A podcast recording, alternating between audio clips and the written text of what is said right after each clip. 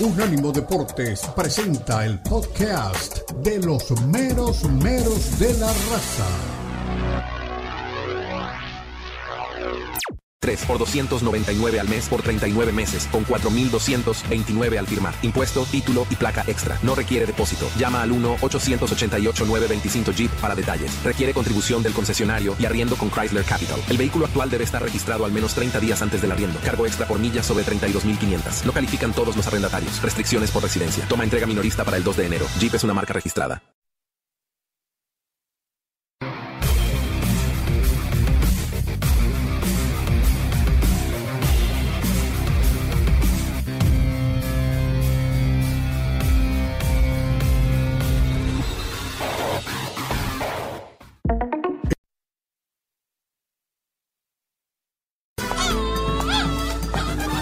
Los meros meros de la raza. El poeta Leo Vega, Omar Orlando Salazar y Lalo Leal nos brindarán una perspectiva suspicaz sobre los últimos acontecimientos en la Liga MX, las principales ligas de Europa, América Latina y la MLS, porque son los meros meros de la raza en Unánimo Deportes.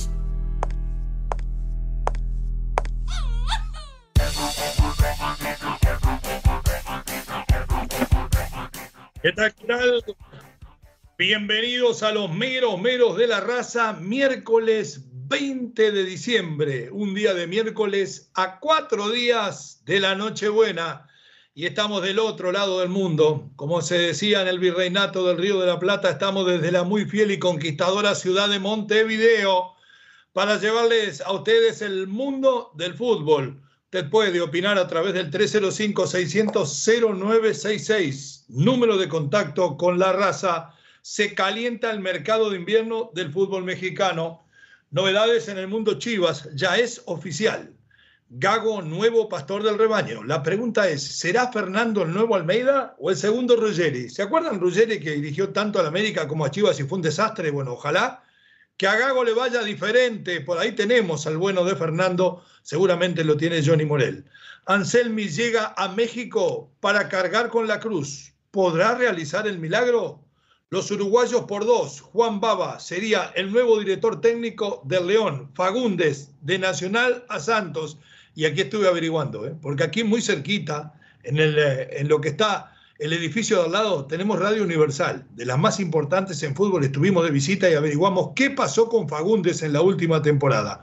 Mundial de Clubes, el Siri avanza a la final, el Fluminense de Marcelo lo espera. Este mundial ya no tiene sentido. Acá en Sudamérica hay un grito a voces. Volvamos por favor a la Intercontinental, pero tengo malas noticias. Ya se planea un mundial más grande todavía. Al estilo Copa del Mundo de selecciones. Va a ser en los Estados Unidos y ahí estaremos a ver qué pasa con esta nueva experiencia. En los ecos de la final mexicana se dividen las aguas entre robo y hazaña. ¿Usted qué opina?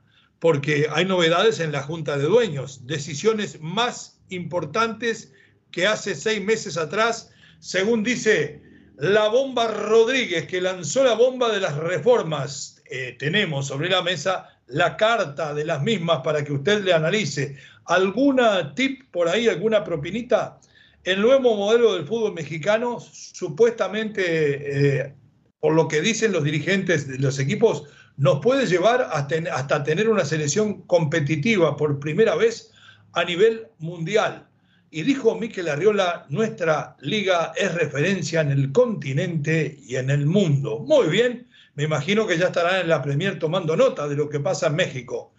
Aquí está el tri, la selección mexicana en el espejo de la Copa América, memoria y balance del proceso Lozano, las predicciones de los meros chamanes para la gente mayor, a ver si realmente en la Copa América hacemos campeonato, semifinales o fracaso totote de los mexicanos en Europa. Buenas noticias, el bebote elegido el hombre del año en Holanda. ¿Orgullo mexicano o un naturalizado más al que se le mira por encima del hombro? Me gusta esa discusión, usted puede opinar. 305-600-0966. Llame y opine. Girona, campeón del verano europeo, es el equipo que tiene más puntos de todas las ligas, le ganó a todos. Habla el hacedor del milagro, Michel. Granada, se fue el tornado y llegó la calma a Nervión. Quique Sánchez nos explica cómo hacer un milagro con una práctica de 45 minutos. El Getafe sufrió la ira del colchonero, pero salvó el pellejo. Empataron. Y ahora alguien que no sufre la ira, porque es un hombre de una paz espiritual tremenda, de un conocimiento futbolístico sensacional y de un relato realmente inigualable. Déjeme ver si está por ahí. Hago un intento de saludar a mi querido amigo relator don Omar Orlando Salazar. ¿Qué nos trae hoy por aquí, querido relator? Bienvenido. ¿Cómo le va? Poeta, ¿qué tal? Saludo para usted, para todos los compañeros, toda la audiencia. Y bueno, desearle de antemano muchísimas felicidades ahora que se encuentra allí en el seno del hogar eh, materno, esperando que todo pase y marche bien por casa. Y bueno, esperando que además el año 2024 eh, llegue cargado de, de, muchas cosas positivas. Pero sobre todo salud. Dinero yo sé que usted tiene. Dinero yo sé que abunda. Oh, no hable así que se lo van a creer aquí. Óigame, eh, pues no, eh, mirando lo de Fernando Gago, que es el eh, nuevo director técnico de la Chivas Rayadas de Guadalajara, algo que usted venía manejando desde hace por lo menos semana y media. Fernando llega. No me dieron, bola, casi. usted fue el único que me dio bola, creo. Pero bueno. mire, Gago llega a Chivas con 72 partidos dirigidos en Racing ganó 40, empató 17 y perdió 15, 63.43% de efectividad. Clasificó a la Libertadores 2023, ganó dos títulos, campeón de Supercopa Internacional y campeón del Trofeo de Campeones. Había dirigido al Dosivi, no con realmente con mucho éxito, y eh, en Racing, pues lo que ya hemos señalado. Pero con relación a su pregunta, eh, manejar a Chivas es muy complicado y por allí han pasado técnicos de mucha más experiencia, eh, de mucha más trayectoria. ¿Y, ¿Y por qué es complicado? Simple y llanamente porque el tema de la ciudad de, de Guadalajara, el ambiente, me parece que permea demasiado lo que tiene que ver con la integridad de muchos de sus integrantes o de su plantel, porque muchas veces son susceptibles de la noche y terminan cayendo en la indisciplina, como ya hemos visto en reiteradas ocasiones. He allí un punto clave para que Fernando Gago pues pueda mirar esto como un enorme desafío. Y después todos entendemos que en Chivas pues no hay para mí eh, el suficiente plantel de jerarquía como para que uno vaya a pensar que pueda ser eh, campeón del torneo mexicano. Lo digo con todo respeto, porque yo sé que me van a decir, pero ¿cómo? Si el mismo plantel, este plantel, hace un, hace un par de temporadas terminó peleando la final del fútbol mexicano con Tigres. Sí, y además lo hizo con un técnico recién llegado. Sí, pero las cosas han cambiado y la regularidad de muchos de sus jugadores ha bajado ostensiblemente. Así que, pues hombre, yo no es que le augure mal eh, a, Fernando Gago. Ojalá le vaya muy bien, pero es muy complicado. Yo voy al, mismo análisis de siempre porque hay cosas que no son por convicción, sino que realmente son eh, verdades de apuño. Y, y, quiero que la gente razone con nosotros, porque en este diálogo que tenemos con la gente, porque la gente después responde a través de los mensajes en el 305-600-0966, yo he dicho hasta el cansancio que si no da para armar una selección mexicana competitiva, con todos los mexicanos que hay en Europa, que la mayoría andan pasando de noche, y los mejores mexicanos que hay en la liga, ¿cómo va a dar para que México, con el plantel que tiene Chivas y que solamente le puede agregar a aquellos jugadores que le quieren vender, y cuando va por algunos jugadores que son de un nivel un poquito más arriba de lo que tiene sin dejar de ser mediocres, le piden como si fueran Cristiano Ronaldo, es imposible que Chivas, poniendo jugadores solamente de origen mexicano, pueda volver a ser campeón. Y no digo una vez, esporádicamente, sí, lo fue con Almeida, 10 años antes lo había sido en la época que apareció el Chicharito, y lo puede ser dentro de 5, 6 o 10 años más, pero que los equipos grandes, y lo demuestra América, que estuvo tres años sin conseguirlo, y los equipos grandes, porque a mí no me importa que digan, aunque digan que no, como, como el equipo de Tigres, que es el, el grande de las últimas dos décadas, que cada dos, tres años gana un campeonato y a veces gana hasta dos, No pueden vivir de la historia y decir, ah, ganamos cada 10 años y seguimos siendo el más grande. No, eres el más popular, no es el más grande. Esto es como que yo venga ahora que estoy en Montevideo y diga, Peñarol es el más grande de América. No, Peñarol no es ni el más grande de Uruguay. Y no hay ningún equipo uruguayo grande en América porque los equipos uruguayos están llenos de, una historia inmensa, pero dan lástima. Entonces, yo no engaño a mi gente, así como no engaño a mis uruguayos y a mis hinchas de Peñarol, tampoco puedo engañar a los mexicanos. A ver qué opina Fernando Gago a la llegada, fresquito nomás, de esto que le va a tocar vivir en el equipo del rebaño. Suéltelo, mi querido Johnny, con los buenos días para usted. Muy lindo, eh, el proyecto me, me, sedució mucho y bueno, a partir de ahora un, un, camino nuevo, eh, en un país distinto, en un fútbol distinto, así que tratando de aprovecharlo al máximo. Hablabas del proyecto, ¿fue por ahí lo que más te sedujo de este nuevo desafío? Porque tuviste otras ofertas también. Sí, sí, creo que hubo un poco de, de todo en el momento donde se presentó el proyecto, de, de la idea, del, del, convencimiento que tiene el presidente, el director deportivo, eh, me entusiasmó y bueno, eh, tomé la decisión de, de, de ir a, a, a, las Chivas. De cara, de, de cara a lo que se viene, ¿qué análisis hiciste del plantel que tiene Chivas? Ah, es un, un análisis bastante amplio, eh, todavía me quedan por resolver algunas cosas que ya empezaré a hablar con, con, con el club para, para, empezar a tomar decisiones y ver qué es lo mejor para, para lo que viene. Bueno, ahí lo tiene. No lo pronunció bien porque cualquiera se le escapa, pero dice que es el proyecto que más le sedujo, el de Chivas. Y, ¿Pero qué le sedujo de Chivas? La cifra de dinero que le pueden dar a Gago. Porque aquí, aquí hay otro tema. Hay que ver por qué llega Gago, las posibilidades de triunfar que tiene Gago y por qué es un buen proyecto para el técnico argentino. Pero ya nos atrapa la pausa. Al volver de eso nos vamos a meter en todas las aristas y todas las cosas que andan alrededor de la llegada de Fernando Gago al equipo de Chivas. Y después que le demos las explicaciones, usted va a entender por qué. Estamos en los meros meros de la raza, en Unánimo Deportes Radio. Por más información, unánimodeportes.com. Ya regresamos. En breve continúan los meros meros de la raza en Unánimo Deportes.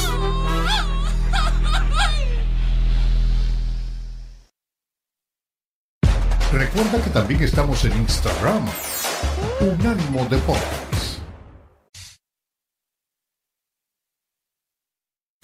Continúan los mero meros de la raza en Unánimo Deportes.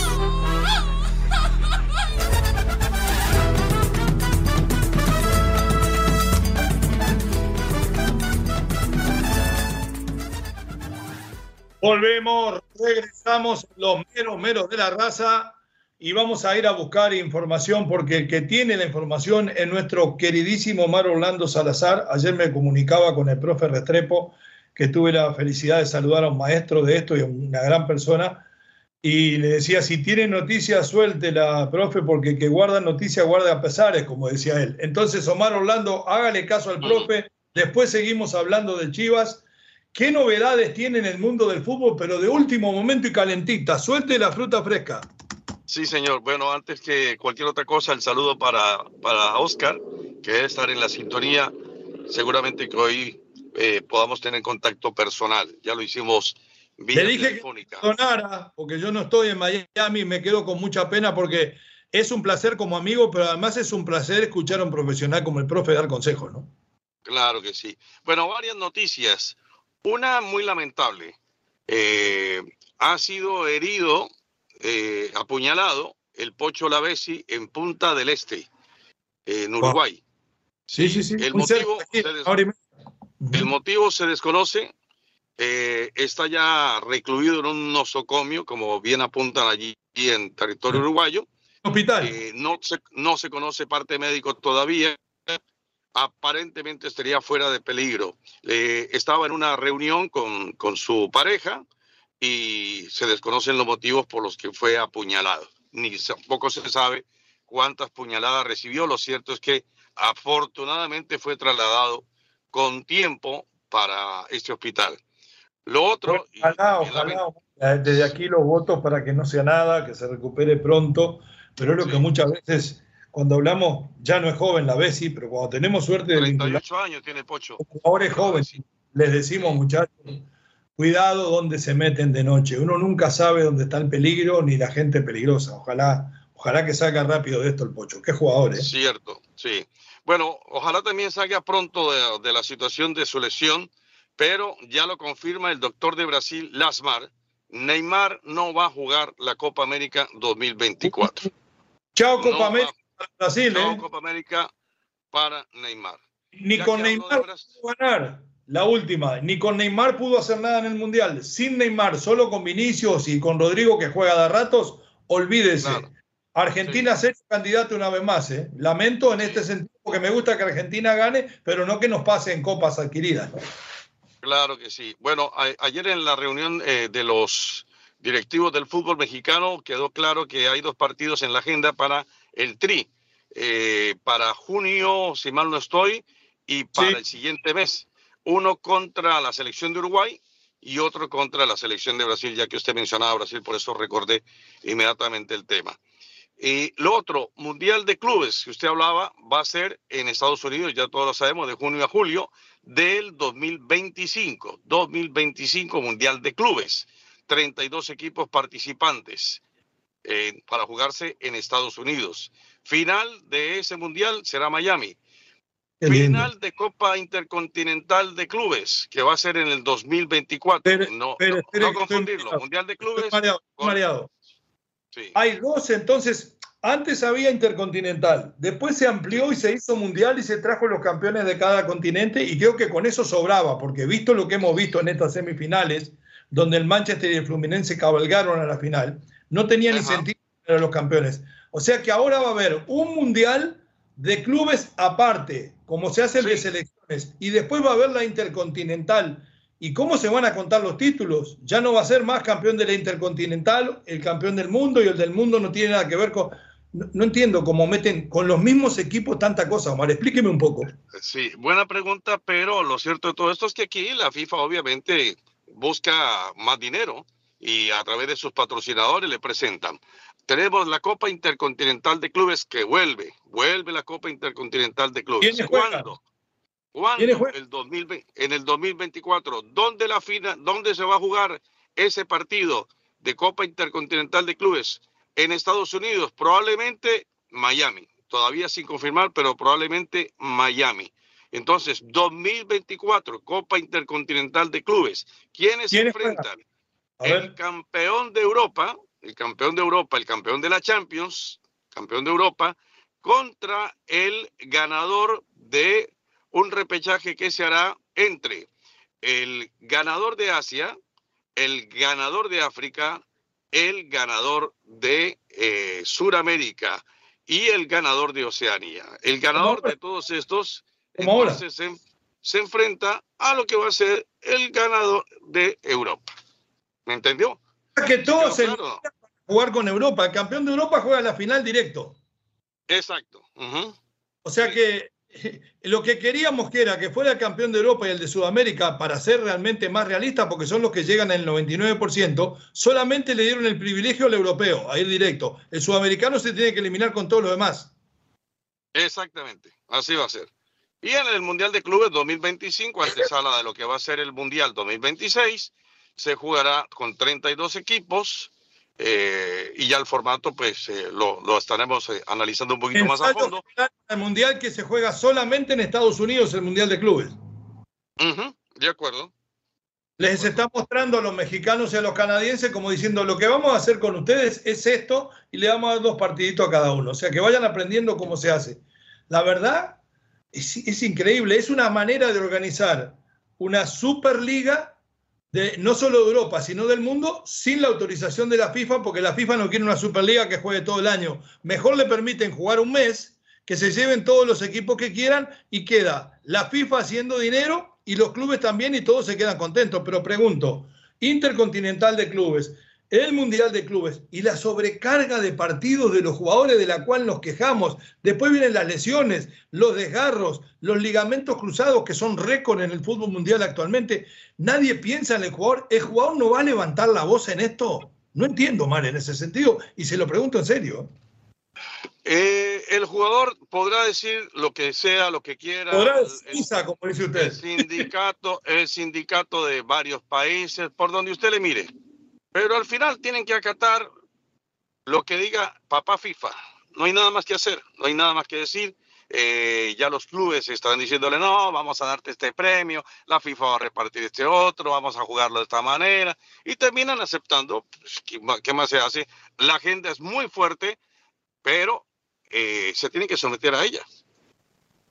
Qué bárbaro, qué terrible. Bueno, gracias por toda la información, me aclaró un montón de cosas. El tema de Fernando Gago, para darle final a esto que estábamos hablando en otro segmento, pero primero estaba la información y hizo muy bien usted en darla. Eh, yo tengo referencia de gente muy cercana del fútbol argentino eh, que me dice que lo de Fernando Gago es muy estricto. Algunos hablan como de novedad de que los va a pesar todos los días, que le va a medir la grasa corporal. Eso se hace en mi equipo de España en tercera división, en el equipo mío de Gibraltar. Eso ya lo hace todo el mundo. Pregunto, no se hace eso en Chivas, no se había hecho eso con Bélico Paunovic, con toda la metodología europea, con un Fernando Hierro que es director deportivo. No entiendo ni puedo creer que eso no se estuviera haciendo. O sea que se va a instalar ahora la obligatoriedad del peso, de la medición de la grasa corporal, cosa que lo hacen todos los equipos del mundo hasta del ascenso. Y después la otra, me dicen que tiene un carácter lavolpeano, que le gusta hablar al jugador bastante, bastante fuerte y muchas veces está hasta de modo despectivo. Van a aguantar los jugadores de Chivas después de haber tenido a Ponovich, que era un pacificador, porque castigaba con una mano y perdonaba con la otra, y no queda, eh, no cabe duda que llega por el conocimiento que tiene con Fernando Hierro de su pasaje glorioso en el Madrid, Fernando Gago, ¿no? ¿Lo van a aguantar todo esto los jugadores de Chivas? Estos que se le iban de fiesta, estos que llenaban el hotel de viejas y que pidieron perdón y volvieron a jugar, Alexis Vega y todos sus secuaces se lo van a bancar, como decimos en el Río de la Plata, a Fernando Gago con estilo lavolpeano, con un poco más de pinta, por eso le dicen fachita, ¿no? Sí, le dicen pintita, eh, fachita, sí. Eh, a mí me dicen, averiguando un poco sobre lo de Fernando Gago, que él tiene como principal virtud mm, recuperar jugadores también, recuperar jugadores que andan en mal estado físico atlético. Y quizá allí está lo que usted estaba mencionando, eh, la medición de lo que tiene que ver con su grasa corporal, estarlo sometiendo a una disciplina muy rigurosa, eh, comer lo que tenga que comer, estar muy atento a lo que vayan a hacer eh, fuera de, la cancha también, no solamente en materia de alimentación, El entrenamiento sino, sino de cualquier distracción. en la temporada 2022 en Racing, seguramente que, que, el arquitecto debe tener mucha más referencia que esto, pero eh, contaba con Edwin Cardona, recuperó a Edwin Cardona, que tiene tendencia a la obesidad. ¿Rindió Cardona con él? ¿Se profesionalizó? Pregunto. Eh, puede, puede, haber sido que sí, por lo menos le, lo controló un poquito más. Facundo Mura, Emiliano Insúa, Jonathan González y Gabriel Auchi, aquel que pasara por el equipo de Cruz Azul, ¿lo recuerda? Gabriel y por Cholos, ¿no? También. Y por Cholos también, ¿cierto? Eh, después tendría algunas bajas como la de Lisandro López, Licha, y la de Darío, la de Darío eh, Entonces, eh, pero lo que ya decíamos de Fernando Gago, sus estadísticas, la cantidad de, de, resultados positivos que consiguió con el equipo de Avellaneda. Bueno, se ganó el trofeo campeones de la Liga y la Supercopa Internacional. La Liga no la llegó a ganar. De todas maneras ganó dos campeonatos. Bueno, perfecto, nos vamos a ir a la pausa. Al volver vamos a seguir hablando del mercado de invierno que se calienta en México. Eh, llegan Selmi. Acá en el Río de la Plata, Selmi son unas galletitas exquisitas. Tal vez sea uno de los dueños. Y vamos a hablar de los uruguayos que llegan al fútbol mexicano porque también tenemos la verdad de la milanesa. Pausa los meros meros de la raza en Unánimo. Por más información, unánimodeportes.com. Ya regresamos, mi Johnny.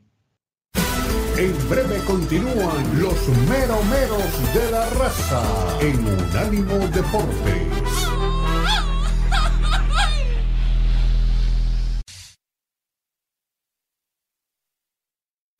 Continúan los meromeros de la raza en Unánimo Deportes.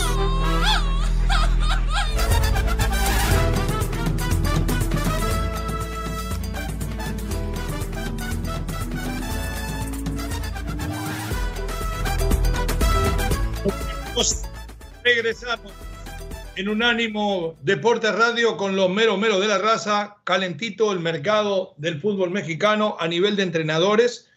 Cada vez miran más hacia el Río de la Plata, esencialmente a la República Argentina. Van y vienen muchísimos entrenadores.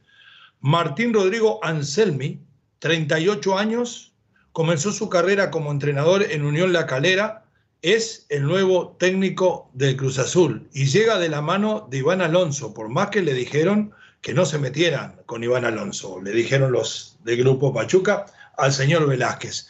Comenzó en Unión La Calera, creo que como jugador tuvo una muy cortita carrera, me imagino que es de aquello que se lesionó de la rodilla y terminó temprano, eh, no sé si llegó a jugar, eh, me habían dicho que había jugado en Ferrocarril Oeste en los inicios, pero no creo que haya debutado en primera. Es periodista, graduado de la Universidad de Deportes en Buenos Aires, empezó como ayudante de campo en excursionistas eh, y Gabriel Milito se lo llevó en su momento independiente. Ahí se soltó y se fue en el 2021 a Unión La Calera, Independiente de Valle. La verdad que eh, hizo un muy buen trabajo, un tipo muy apreciado también por esos lares y decir que llega con los palmarés que tiene, que es la Copa Sudamericana, con, Independiente del Valle como segundo entrenador y como entrenador principal ganó la Copa Ecuador y ganó la Supercopa de Ecuador. Eh, entonces hay que tenerlo de alguna manera eh, apuntándolo a un chico como entrenador que todavía es joven, debe ser un hombre de metodologías muy modernas, un gran entrenador, pero me parece que don querido Omar Orlando Salazar, que es una incógnita la llegada de él al Cruz Azul. ¿Quién nos asegura que lo que hizo en Independiente del Valle, siendo de una idiosincrasia tan diferente, eh, el jugador mexicano al jugador ecuatoriano, le pueda dar resultados? Y nada más ni nada menos que Cruz Azul, que se ha devorado una cantidad impresionante de entrenadores, entre ellos el Potro Gutiérrez, entre ellos el mismo Diego Aguirre que tuvo un pasaje vergonzoso por Cruz Azul y el último entrenador que acaba de salir. ¿Cómo ve la llegada de Anselmi, mi querido Mar? Pues no la veo bien, honestamente le digo con todo lo que... Mucho chamullo, ¿eh? Escucha, tiene un verbo, dijera el profe. no, no, no, verso es lo que hay, verso es lo que hay, porque aparte de ello, pues usted ya lo decía, es periodista eh, y como buen periodista seguramente debe tener una muy buena facilidad de palabra, una gran elocuencia.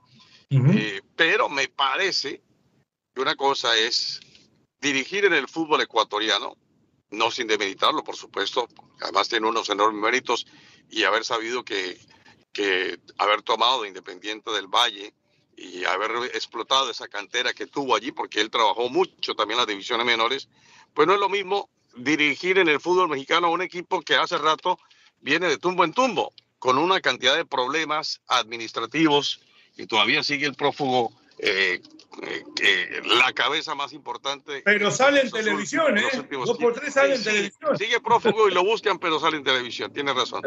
es una cosa bien curiosa. Eh, y en todo caso, con todos esos problemas que hay, administrativos, deportivos, ni para qué decirles dónde quedó Cruz Azul en este campeonato, entonces me parece que se hace notable la diferencia entre un equipo ecuatoriano que tenía por lo menos una buena base económica, una buena base de jugadores.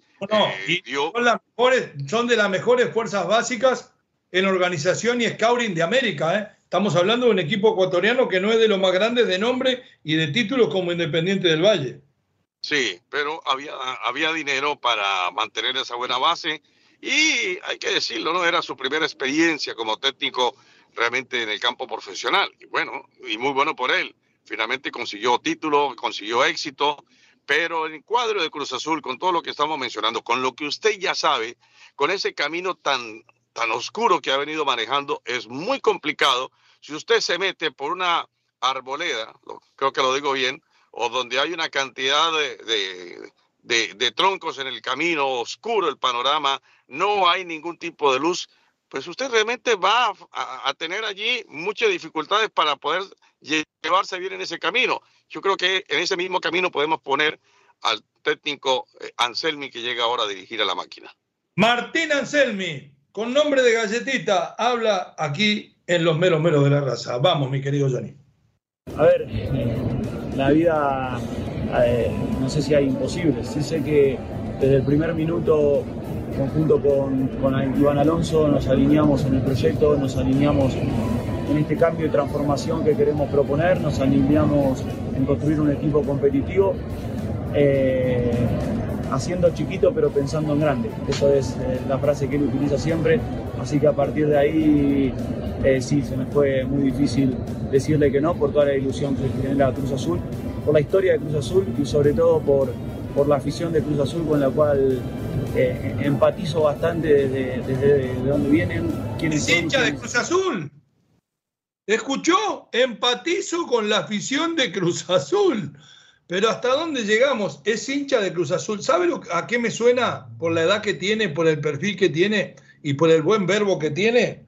A Nicolás Arcamón. Creo que este es otro Nicolás Arcamón. Y, y ato las dos puntas porque el Arcamón lo sacaron por la puerta del fondo después de haber fracasado en el Mundial de Clubes. Le pregunto, ¿puede ser otro Nicolás Arcamón? Y ya que está, deme, deme su pensamiento. ¿Nicolás Arcamón acabó siendo triunfador o un cuentero fracasado en el fútbol mexicano? Eh, acabó siendo un cuentero fracasado, como usted bien lo llama. Acabó siendo. Ah, yo no pensaba eso, se lo pregunté nada más, ¿eh? Pero yo le respondo en el mismo tenor que usted me está preguntando. Acabó, acabó siendo un versero, acabó siendo un versero. Y con, con ese verso que tenía Arcamón, pues llegó a ser candidato para dirigir a la Selección Nacional de México. Y a las Chivas. Eh, eh, y a las Chivas, correcto.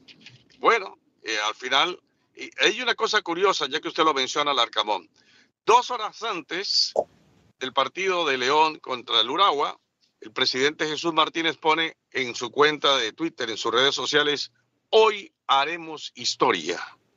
Hoy haremos historia. Hicieron el ridículo, hicieron historia. lo puso ahí textualmente. Hoy haremos historia. Pero sí, lo que no sabía es que iba a ser historia negativa, porque terminó el partido y ya todos sabemos que quedó eliminado. Bueno, y Sofacto puso después la despedida del técnico Larcabón. Así que eh, lo ponderó mucho, lo puso en un pedestal y terminó poniéndose, eh, realmente derribándose ese ídolo, fue un ídolo de barro, eh, Nicolás Larcamón. Yo ¿Usted dice que Anselmi va a ser otro Larcamón? Podría ser otro ídolo de barro en el fútbol mexicano. Ah, bueno, en, en Independiente del Valle lo, alaban, ¿no? Lo elogian por, porque, por supuesto, lo que hizo. Pero en Cruz Azul es muy, tenaz. Se va a llevar al arquero de Independiente del Valle. Dicen que ya está contratado en Cruz Azul. Moisés Ramírez. Moisés bueno, Ramírez. Si dicen que tiene de cal y tiene de triunfar en Chile, ¿no? Como viene este de triunfar en Ecuador. Sí. Dicen que este muchacho, Moisés Ramírez, tiene noches fantásticas o noches gloriosas y noches terribles, de pesadilla. Así que no es un arquero. Fantásticas y gloriosas fuera de la cancha y terribles dentro de la misma. Ya me dijo todo. Bueno, hablando de técnicos, y este sí averigüé, eh, hablamos de Jorge Baba, el actual técnico de Liverpool, que le dio a Peñarol para comer, para servirse y para llevar. Le ganó la tabla anual, le ganó el campeonato clausura y le ganó la final del campeonato uruguayo, que se definió en tres partidos acá en Uruguay Jorge Baba es eh, palabra mayor. ¿Quién es Jorge Baba? Bueno, Jorge Baba en su momento jugó en varios equipos del fútbol uruguayo, empezando en Progreso, pasó por Peñarol y después terminó siendo ídolo de Nacional. También estuvo en el exterior jugando en su país, en el Atlético Bucaramanga, jugó en la MLS en el Chicago Fire, estuvo en el Guaraní Asunción y terminó en Liverpool hace dos años. Cuando terminó, le dieron para dirigir al equipo y ha tenido una campaña sensacional Liverpool acaba de salir campeón con tres jugadores que fueron campeones del mundo de la sub-20, pero con siete jugadores hechos en las fuerzas básicas, donde Ferrín, el director deportivo de las mismas, ha hecho un trabajo tremendo, y tengo que decirlo, donde mi sobrino Pablo Vega es el coordinador de la preparación física, o sea que los muchachos corren. Pero pregunto, ¿con esto le va a dar para llegar al fútbol mexicano, entrar en un equipo como el León y poder triunfar? Yo le voy a dar mi punto de vista porque lo he escuchado muchísimas veces.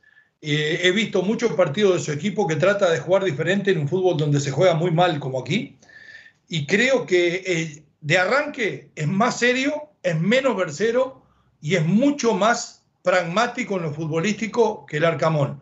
Yo creo que depende del plantel que le den, este sí puede llegar y marcar unos tiempos muy positivos dentro del fútbol mexicano. Y usted sabe que yo eh, difícilmente me la juego y a muchas veces me he quemado. Por lo que he recabado con la gente de los medios, la gente del fútbol, este muchacho, si le dan las herramientas, la puede romper en México. Usted nunca lo había escuchado, me imagino, a no ser en su pasaje por el fútbol colombiano.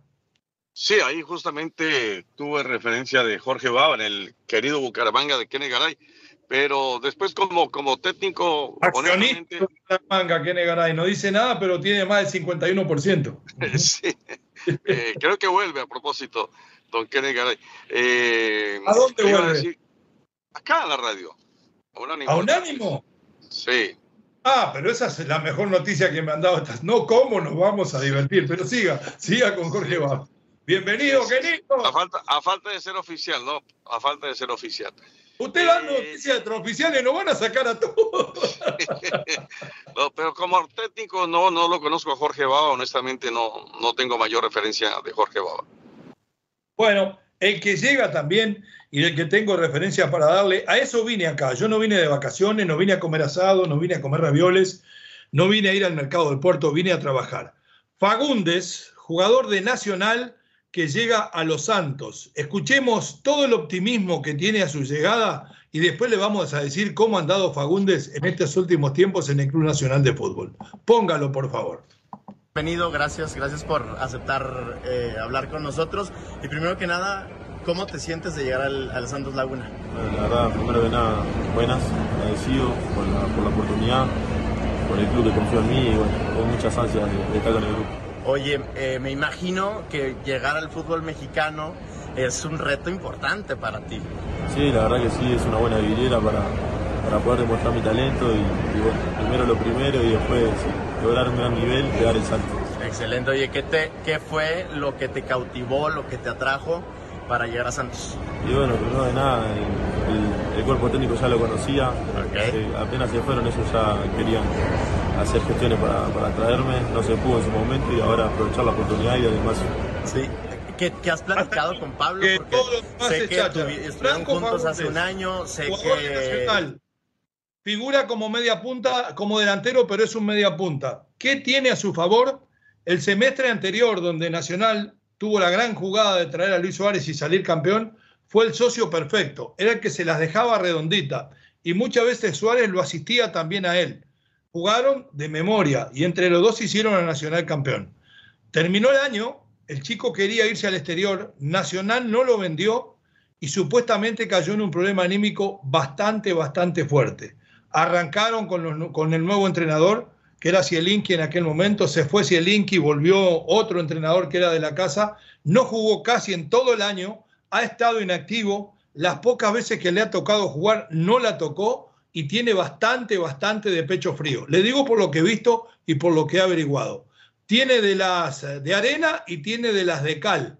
Tal vez Santos, como no existe la obligación de venir y ser campeón de una Omar, para un tipo que tiene grandes condiciones técnicas, puede ser un buen sinodal, porque en Nacional, como en todos los equipos grandes, aunque es el segundo de este país, usted tiene que jugar, romperla todos los partidos y salir campeón. Y eso es muy difícil. Tal vez en Santos pueda mejorar. Bueno, ya le conté los datos que tenía de este lado del estuario del Río de la Plata. Nos vamos a ir a la pausa porque tenemos Mundial de Clubes para hablar, ya que decíamos cómo era la próxima competencia. Y Omar tiene seguramente alguna noticia más en la del estribo para ya entrar en televisión. Somos meros, meros de la raza. Somos Unánimo Deportes Radio. Por más información, unánimodeportes.com.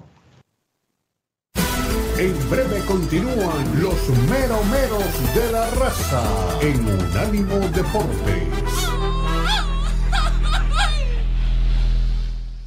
Suscríbete a nuestro newsletter en unánimodeportes.com. Recibirás información y análisis únicos cada semana.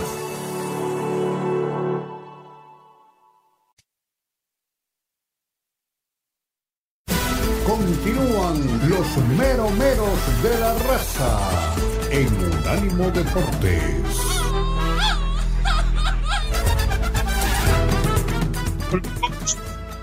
Regresamos para el último segmento de radio de los meros meros de la raza. En aproximadamente 11 minutos iremos en imágenes para todo el mundo Ayer el eh, Manchester City le ganó con menos esfuerzo al Uragua, plagado de suplentes además, sin Erling Haaland y otros grandes jugadores que tiene. Eh, no le costó nada, fue prácticamente una práctica. El primer gol cae eh, después de un desborde, un centro atrás de Núñez y un defensor que la manda a guardar. El segundo es de Kovacic, un gran pase que le meten en profundidad, llega y define como los dioses y el tercero, un pase de 50 metros donde Núñez combina y terminan definiendo también de forma notable. No tuvo oposición ninguna. Eh, ahora tiene que jugar con el Fluminense. Me vi también el partido del Fluminense el otro día, le ganó 2 a 0 al Al Ali, pero en el primer tiempo tuvo problemas. Inclusive casi le facturaron en un par de oportunidades. Los colombianos fueron figura. Eh, eh, Arias la rompió, terminó anotando un golazo, y después el chico Kennedy, aquel que echaron en la final contra Boca por, por subirse al alambrado teniendo tarjeta amarilla, marcó otro golazo y terminaron ganando. Yo tengo un uh, criterio formado de quién y por qué va a ganar esta Copa Mundial de Clubes. Eh, vamos a escuchar a ver qué piensa Pep Guardiola de lo mismo. The Manchester City is here. Now I represent this incredible organization and club and happy to get the final. Uh, against Fluminense. So, yeah, it's the last step to, you know, to win the title, the only title that the club don't have, and uh, yeah, go for it. Tomorrow, day off, we're going to dinner together and try to create a good environment where the players know how important is that game for all of us, for the club, because as I said yesterday, to play this final, you have to do incredible things, mainly to win the Champions League and once we are here, it's a trophy like you maybe you play once in a lifetime. So against Fluminense, Brazilian team, South American, so experience a lot of quality. We saw yesterday in the short spaces how good they are. But uh, yeah, we are there now. Tomorrow, start to see Fluminense, try to to to to see them, and yeah, try to to do a good performance and win the title. Bien, ah, ahí estaba. Eh, primero hay que decir que el, gol de, primer gol de Arias es de tiro de penal, lo pateó muy bien abajo a la derecha y fue golazo porque pegó en el costado de la red. Hablando de lo que dice, estoy muy feliz, decía Guardiola, estamos aquí. Por primera vez el Manchester City está en esta situación de poder ganar una Copa del Mundo de Clubes, trofeo que nos falta. Para llegar hasta aquí tuvimos que ganar la Champions y ese es otro gran paso que dimos. Y ahora queremos ganar un campeonato inédito para nuestra institución. Vimos al Fluminense, son muy buenos en espacios reducidos, como todo equipo sudamericano, muy bueno técnicamente, y va a ser una final muy difícil. Yo creo que las diferencias son muy grandes, Omar. El gol que hace Arias es un penal que le hacen a Marcelo que no existía. El Marcelo se lo fabrica, se pone delante del defensor y termina cayendo. Se lo cobran Arias, lo cambia por gol y después Kenny revienta la red con un golazo. Para aquellos despistados, le digo que van a jugar el día viernes. El día 22 estamos a 20 y es miércoles. El viernes, a lo que son la una de la tarde del este para los Estados Unidos, esto viene a ser el mediodía mexicano, el Manchester City con el Fluminense. Y creo que pocos partidos de esta definición en los últimos tiempos se pueden tornar tan, pero tan atractivos.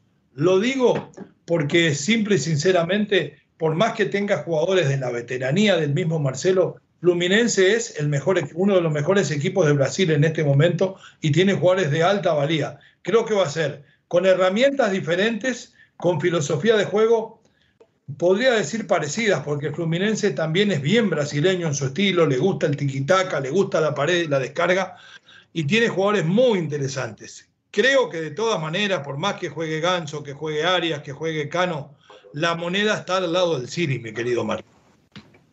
Sí, creo lo mismo, que el City sería el mayor opcionado para alzarse con el título del Mundial de Clubes, pero no creo que vaya a ser tan fácil porque usted bien menciona estos nombres en Brasil, como el caso de Ganso, como el caso de Arias, eh, también está Keno, me acuerdo de Germán Ezequiel Cano, que tuvo una brillante participación también en la Libertadores. Y, de todas maneras irán por el título también, buscarán darle la pelea al Manchester City. Se sabe de la grandeza del City y es el máximo favorito, pero no será tan fácil para liquidar al Fluminense de Brasil. Bueno, perfecto. Por ahí vienen los tiros. Eh, estamos los dos en la misma. De todas formas, lo vamos a ver y lo vamos a ver con un dejo de nostalgia. Por lo que decía Omar, esta es la última Copa del Mundo verdadera de clubes que se heredó de aquella vieja intercontinental donde todos se consideran campeones del mundo. A partir de ahora habrán dos campeones, me imagino, al año, uno, o no sé, capaz que la del mundo, la del mundo con 32, ¿qué se juega? ¿Cada dos años, Omar, o, o cada más tiempo? Eh, cada dos años. Claro, entonces habrá un campeón entonces de la Intercontinental todos los años y cada dos años un campeón del mundo de clubes. Nos vamos a ir en un ratito imágenes. Ya le voy a dar un adelanto de lo que tenemos. Tenemos todo lo que dijeron en algo que a mí me parece que estaba planificado y escrito por un guionista a los dirigentes de los equipos principales del fútbol mexicano. Eso y mucho más. Nosotros vamos a imagen. Usted no se retira. Ya vuelven los meros meros de la raza. Ahora sí, en unánimo en todas sus plataformas.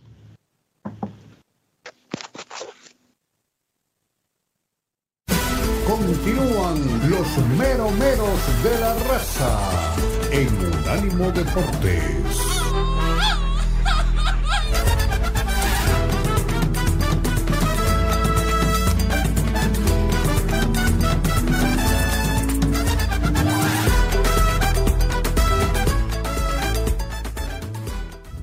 Unánimo Deportes Radio. Este fue el podcast de los meros meros de la raza, una producción de Unánimo Deportes.